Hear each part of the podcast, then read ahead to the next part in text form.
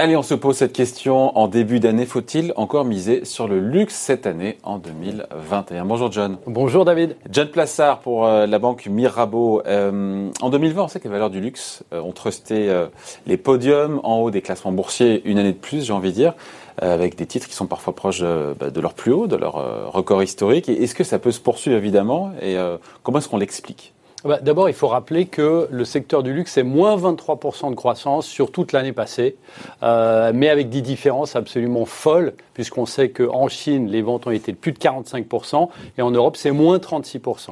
Alors, qu'est-ce qui s'est passé Il y a un paradoxe, le marché qui en baisse de, des ventes en baisse de 23%, Exactement. au global, avec des valeurs qui sont en hausse de 20 à 30%. Exactement, mais c'est le scénario, c'est un peu le scénario intermédiaire euh, des, des, stratégistes qui pensaient qu'on allait baisser encore plus, qu'on allait être à moins 30, moins 32% mais on était donc à moins 23%.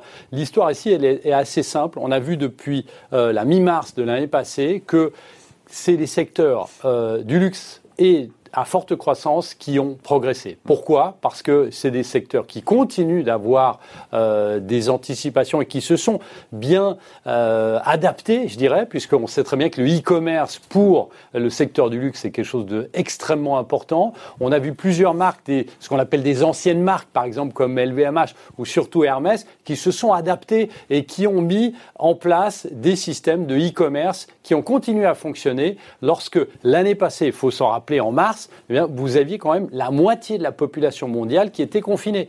Euh, donc ici, on a des relais de croissance qui étaient euh, extrêmement forts. Alors là, on ne parle pas de valorisation, David, parce qu'évidemment, la valorisation a toujours été euh, quelque chose tendu exactement pour ce secteur, mais on parie sur des ventes en progression et surtout pour des relais de croissance. Donc ce qui a soutenu le marché, c'est que finalement les baisses ont été moindres qu'attendues, avec une Chine qui reste archi locomotive du luxe avec des chiffres qui sont assez, incroyables c'est clairement la locomotive du luxe. Hein. On sait qu'en 2025, eh bien, la moitié des achats sur le luxe, ce sera les Chinois.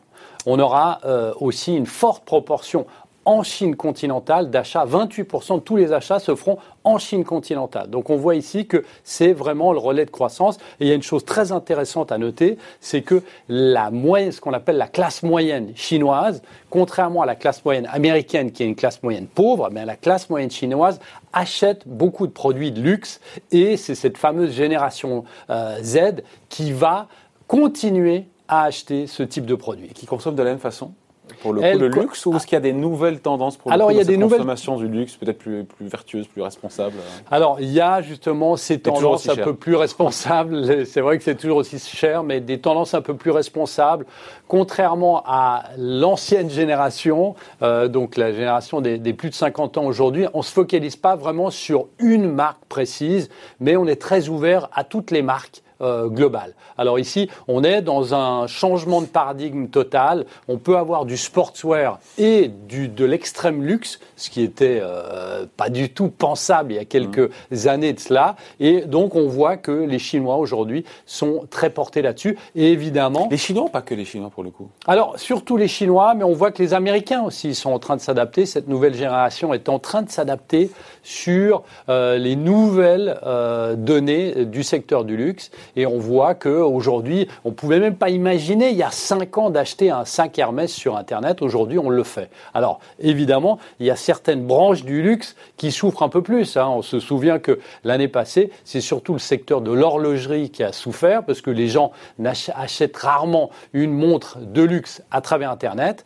Et là, euh, on a vu que c'est le secteur qui a le plus souffert et c'est celui qui devrait rebondir le plus en ce début d'année. Et on se dit quoi côté valeur Ce sont toujours les mêmes qui vont en profiter. Les Gucci, on le voyait là, ben, on le voit Bernard Arnault, LVMH, euh, euh, Prada, etc. C'est les Kering, c'est les mêmes qui vont en profiter ou est-ce qu'il y a d'autres qui peuvent tirer pour le coup leur épingle du jeu? Alors on peut voir que ceux qui ont souffert, comme je le disais avant, c'est l'horlogerie. Donc on voit que les, les groupes suisses, hein, comme Swatch ou Richemont, vont certainement rattraper un peu de leur retard.